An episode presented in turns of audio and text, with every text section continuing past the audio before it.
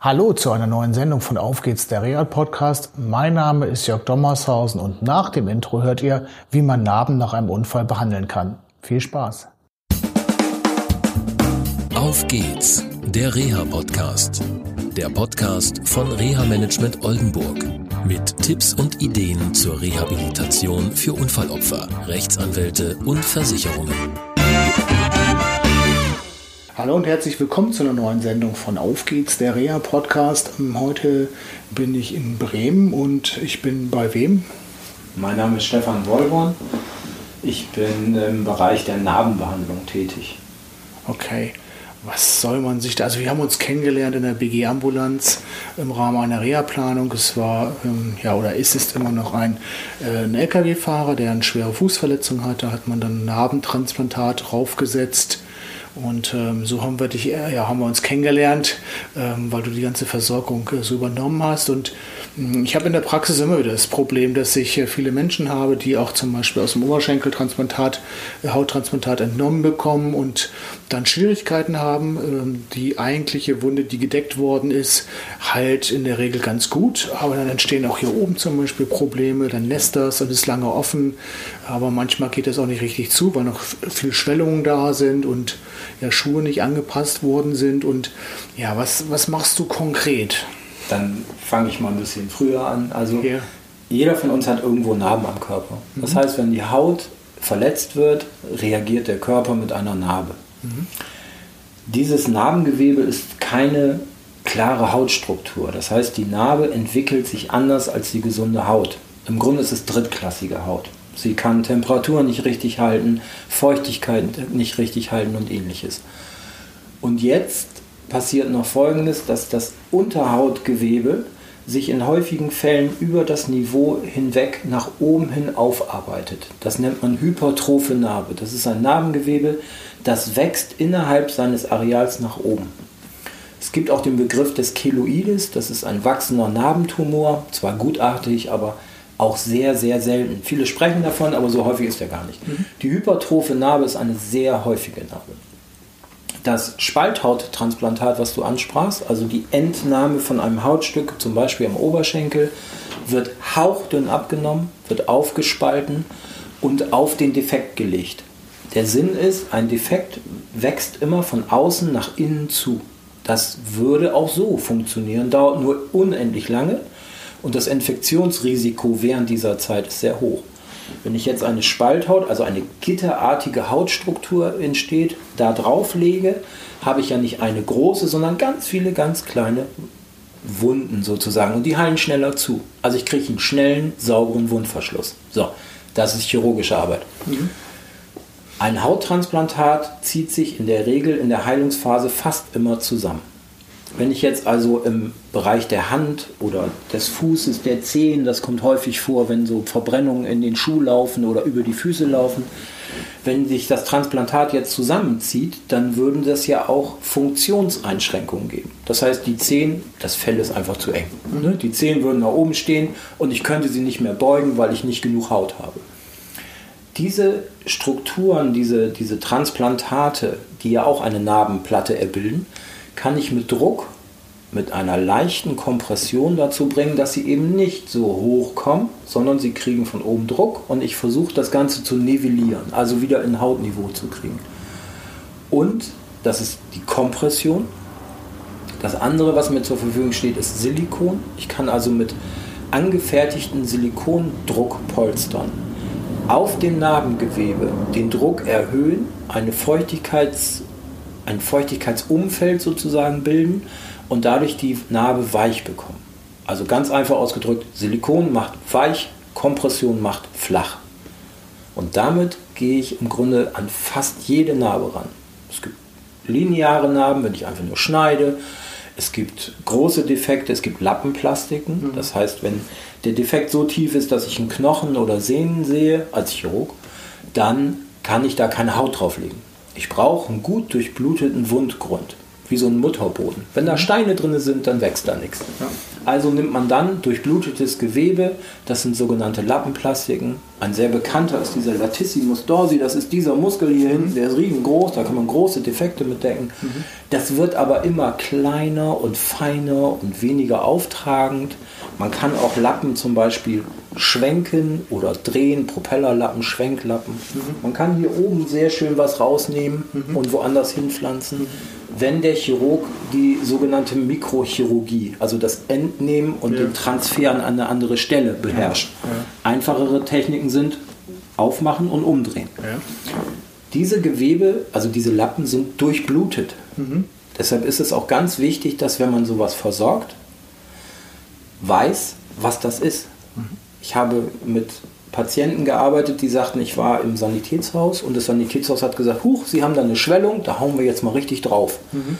Und der Lappen dadurch abgestorben ist, weil ja. die Durchblutung, die ja ganz fragil ist, es gibt ja. nur zwei Gefäße, die sind angeschlossen, mhm. das muss sich erst wieder vernetzen. Ja.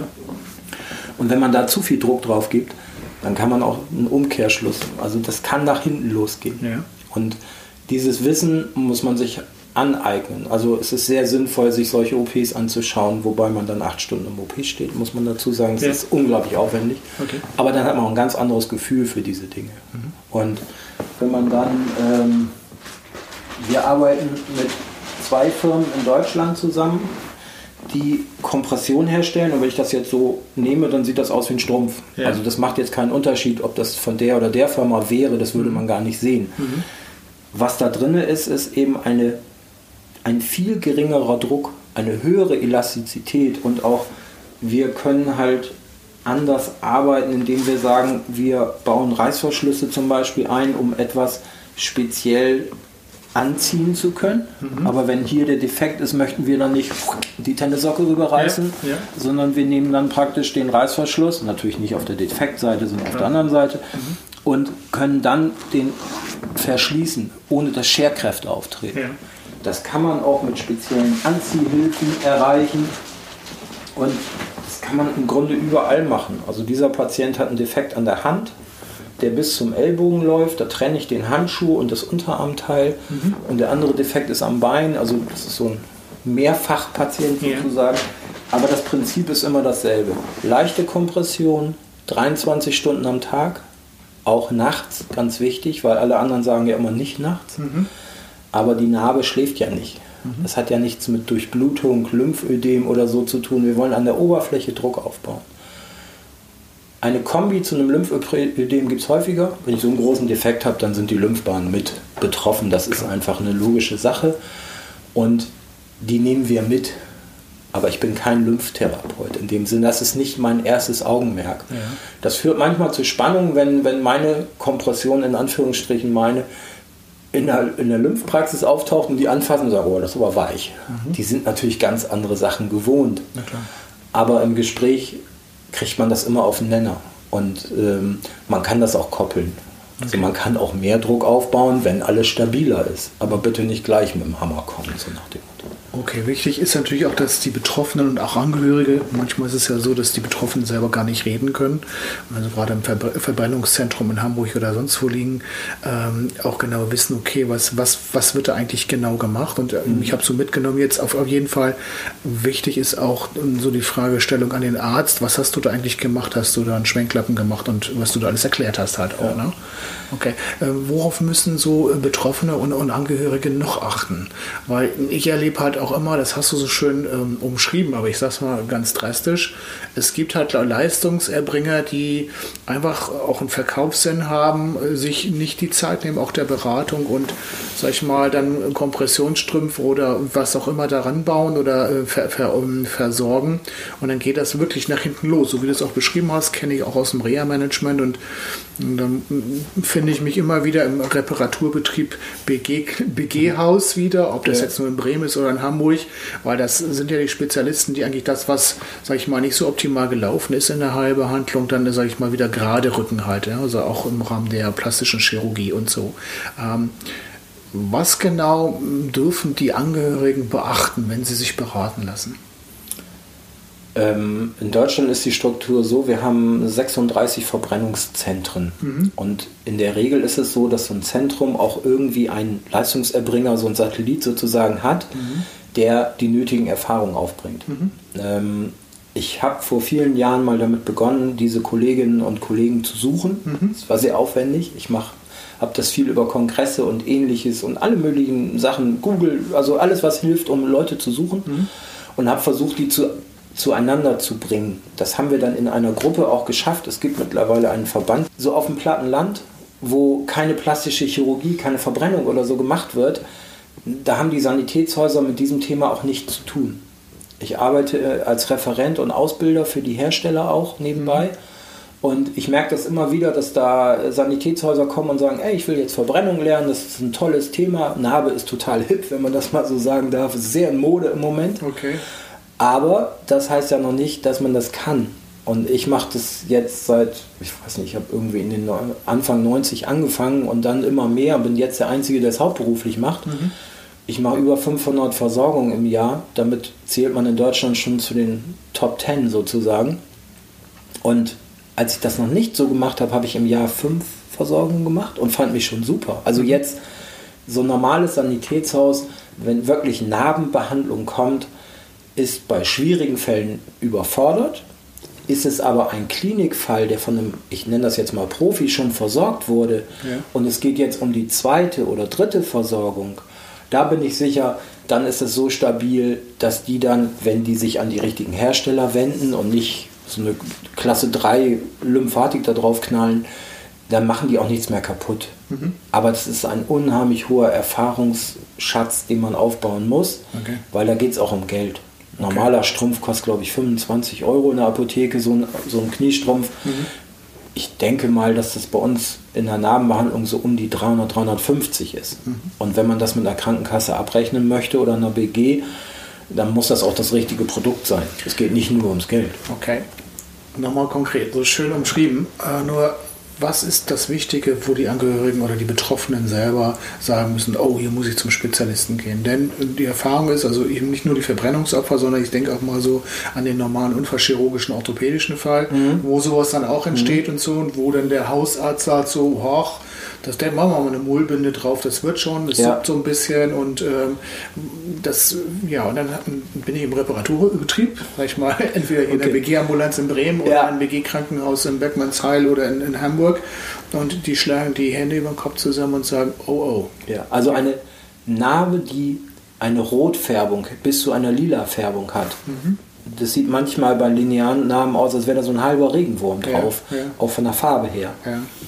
Und wenn ich den mit der Hand, mit dem Finger kann ich da drauf drücken und dann nehme ich den Finger weg, dann ist die Narbe weiß und dann schwupp wird sie wieder rot. Mhm. Also das Blut schießt wieder durch die Kapillargefäße in die Narbe. Ja. Dann ist diese Narbe aktiv. Mhm. Das heißt, von der Wunde, diese Aktivitätsphase, Narbenreifung sagt man da auch zu, bis die Narbe ausgereift ist, ist circa ein Jahr. Mhm. In diesem Zeitraum sollte daran gearbeitet werden. Und es sollte an jeder Narbe gearbeitet werden, die diesen Weiß-Rot-Weiß-Rot-Effekt hat durch leichten Druck. Mhm. Das ist die einfachste Möglichkeit, das darzustellen. Okay. Das kann jeder. Und in den Kliniken, in denen ich arbeite, wird jede Lappenplastik und jede Spalthauttransplantation mit Kompression behandelt. Okay. Jede. jede. Also die muss dann schon so klein sein, dass man sagt, das lohnt sich nicht. Aber mhm. die meisten sind wirklich, also die fangen so bei normal an und große Spalthauttransplantate in den Verbrennungskliniken gehen halt bis zu 90% Körperoberfläche, ja. also im Grunde ein Ganzkörperanzug. Ja. Also dazwischen gibt es alles. Mhm. Man kann auch in der Narbe wirklich vom Gesicht bis zum kleinen Zeh alles einpacken. Okay. Und immer mit einer Wechselversorgung, 23 Stunden am Tag. Also muss eine gewaschen und eine getragen werden. Das heißt, die Patienten brauchen immer gleich zwei. Mhm. Es muss nachgelegt werden. Mhm diese klassische Krankenkassenmentalität, zwei Versorgungen im Jahr reichen, funktioniert in der Narbe gar nicht. Ja. Da gelten andere Regeln. Okay. Und ich würde das Sanitätshaus wirklich fragen, haben Sie Erfahrung in dieser Materie, ja oder nein? Und ich glaube, wenn man den mal dann richtig ins, in das Gesicht schaut, in die Augen schaut, dann merkt man das schon. Okay. Jetzt hatten wir, ja, bevor wir jetzt hier das Gespräch geführt haben, hast du mir was erzählt, es gibt was Neues, wenn man einen Fixator extern hat. Was genau, das machen? ist mir jetzt auch, also ich habe es früher immer basteln müssen. Es ja. gibt Patienten, die mit einem externen Fixateur, das heißt also, das Knochengerüst ist kaputt mhm. und man versucht chirurgisch mittels Stangen und Konstruktion diesen Knochen von außen zu fixieren. Die Stangen werden in den Knochen geschraubt und von außen mit Stangen nochmal fixiert. Mhm. Sieht so ein bisschen aus wie Fischertechnik, ne? ja, aber stimmt. sieht man häufiger mal. Und es gibt Situationen, da ist das nur für zehn Tage. Dann braucht man sich da nicht drum kümmern, dann kommt er wieder raus. Es gibt aber auch Situationen, wo das wirklich sehr, sehr lange, über Monate getragen werden muss. Und mir ist aufgefallen, so einfach vom Bild her, weil ich mich viel mit solchen Patienten auch beschäftige, die werden alle irgendwie gewickelt.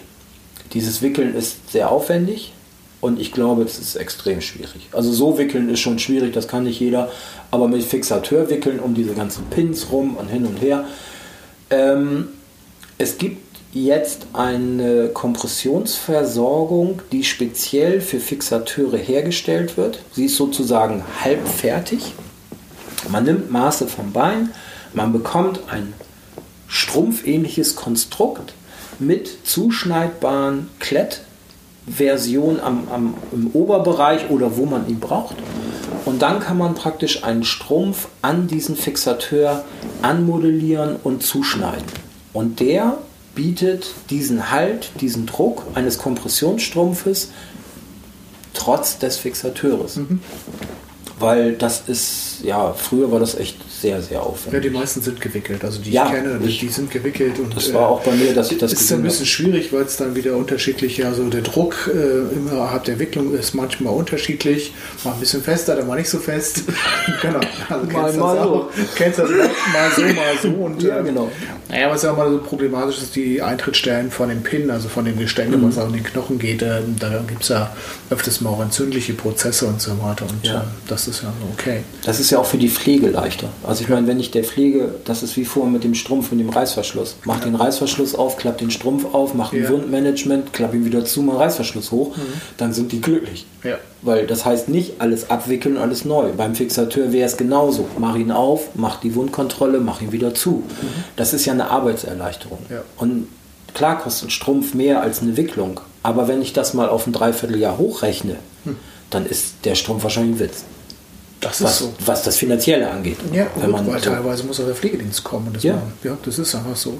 Und auch viele Patienten möchten ja eine Selbstständigkeit. Also ich versuche jeden meiner Patienten so selbstständig wie möglich zu bekommen. Das heißt, zieh deinen Strumpf selber an, kann ich nicht, ja, dann mache ich dir einen Reißverschluss, dann kannst du es. Mhm. Also diese Selbstständigkeit finde ich enorm wichtig. Ja. Und es funktioniert in den meisten Fällen. Mhm. Und wenn jetzt ein Fixateurpatient zum Beispiel selber einen Strumpf anziehen könnte, dann ist für ihn Körperhygiene, sei es Duschen oder irgendwas, egal was, auf jeden Fall mehr Selbstständigkeit. Ja. Und das setze ich mal im, wenn man das jetzt in Geld ummünzt, wird es schwierig zu rechnen, aber ich glaube, er gewinnt. Egal. Naja, gut, es geht ja nicht nur um, ums Geld letztendlich. Ich habe heute Morgen einen interessanten äh, Artikel gelesen im Bereich der Berufsgenossenschaften, die den Bereich der sozialen Teilhabe jetzt stär stärken wollen und ähm, denen das jetzt auffällt, dass man da auch was machen kann. Und dazu gehört das aus meiner Sicht auch halt, ne? dass man mit so einem Hilfsmittel halt die soziale Teilhabe auch ähm, verbessert werden kann halt. Ne? Und auch, sag ich mal, ähm, ja, das Mentale letztendlich. Ne? Viele empfinden das schon als schlimm, die Intimsphäre zu verlieren und jede Art von Intimität, die man wieder zurückgewinnen kann, ist auch ein Gewinn im Rahmen der sozialen Teilhabe. Ja, gut. Okay, Stefan, vielen Dank für dieses Gespräch. Danke. Das war eine Folge von Auf geht's, der Reha-Podcast. Eine Produktion von Reha Management Oldenburg. Weitere Informationen über uns finden Sie im Internet unter www.rehamanagement-oldenburg.de.